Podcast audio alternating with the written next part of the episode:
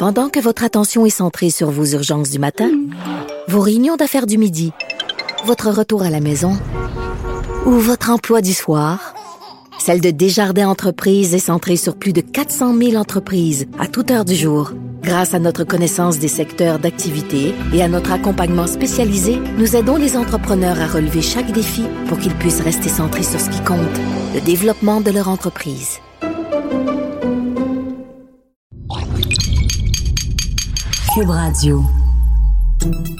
Salut, c'est Charles Tran avec l'équipe dans 5 minutes. On s'intéresse aux sciences, à l'histoire et à l'actualité. Aujourd'hui, on parle de virus artificiels pour sauver l'agriculture. En tout cas, pour sauver les modes de production agricoles intensifs.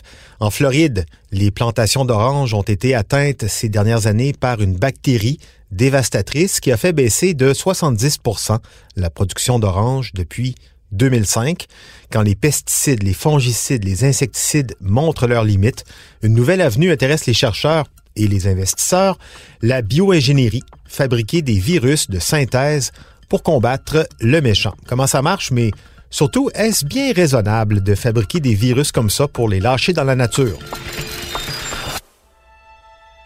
Huanglongbing, or HLB, also known as citrus greening, is one of the most serious citrus diseases. Huanglongbing, c'est son petit nom en chinois.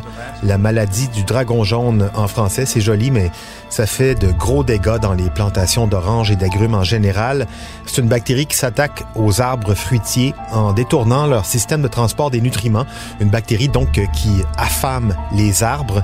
Les feuilles jaunissent et les fruits sont vidés de leur sucre ce qui les rend amers et impropres à la consommation.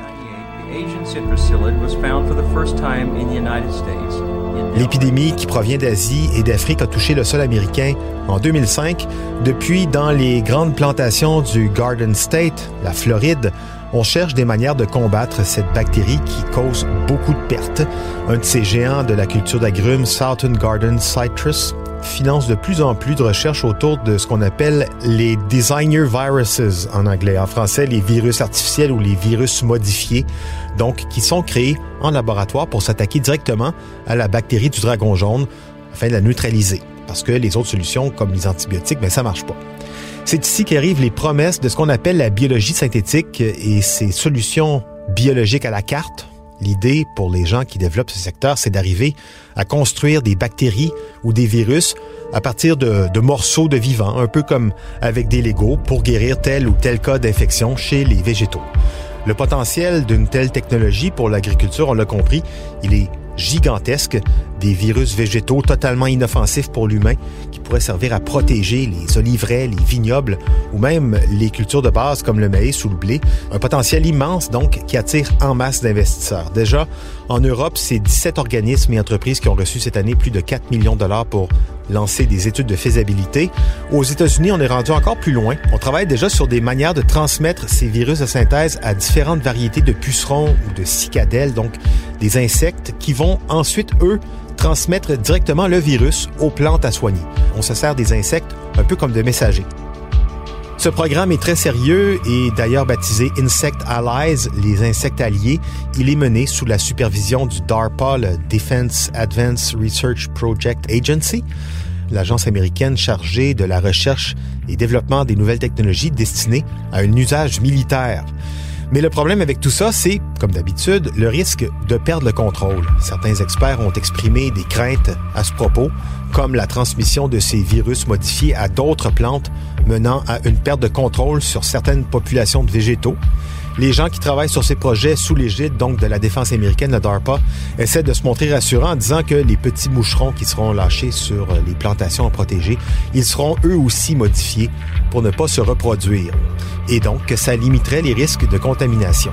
Mais protéger, euh, on va dire, le véhicule plutôt que ce qu'on transporte avec, c'est comme transporter de l'uranium dans des boîtes en carton.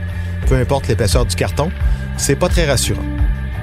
D'autres avertissent aussi que ce type de virus, de technologie, pourrait facilement tomber entre de mauvaises mains. Ça pourrait faire que ces insectes alliés se retournent contre nous et deviennent des armes biologiquement létales. Ce type de technologie pourrait en effet très facilement inspirer des recherches en armes bactériologiques. C'est assez évident et c'est pour ça que le DARPA suit ça de près, mais c'est aussi pour ça que en Floride, les plantations d'agrumes où on teste actuellement ces virus sont gardées secrètes. Pour le moment, on reste à l'étape euh, de test à très petite échelle, surtout qu'aux États-Unis, c'est considéré comme technologie à usage militaire. Mais quand même, qu'est-ce qu'on fait de tout ça? Des virus artificiels qui ont clairement un potentiel pour nous aider dans nos activités agricoles, protéger des cultures contre des épidémies ou des problèmes liés au climat, mais avec des risques de propagation, de mutation ou de détournement qu'on ne maîtrise pas vraiment. Est-ce qu'il y a des limites à transformer la nature pour qu'elle soit à notre service? La réponse semble assez évidente ici, en principe. Mais les virus modifiés, c'est également très prometteur en santé. La thérapie génique, pour guérir des cancers, en est un exemple. Thérapie qui utilise des virus, des bactéries modifiées pour aider notre corps à détruire des tumeurs. Des virus modifiés pour sauver les orangeraies, pour sauver Tropicana, moyen, moyen, mais pour sauver des gens atteints d'une maladie grave, peut-être un peu plus, faudra en tout cas se poser des questions bientôt là-dessus. C'était en cinq minutes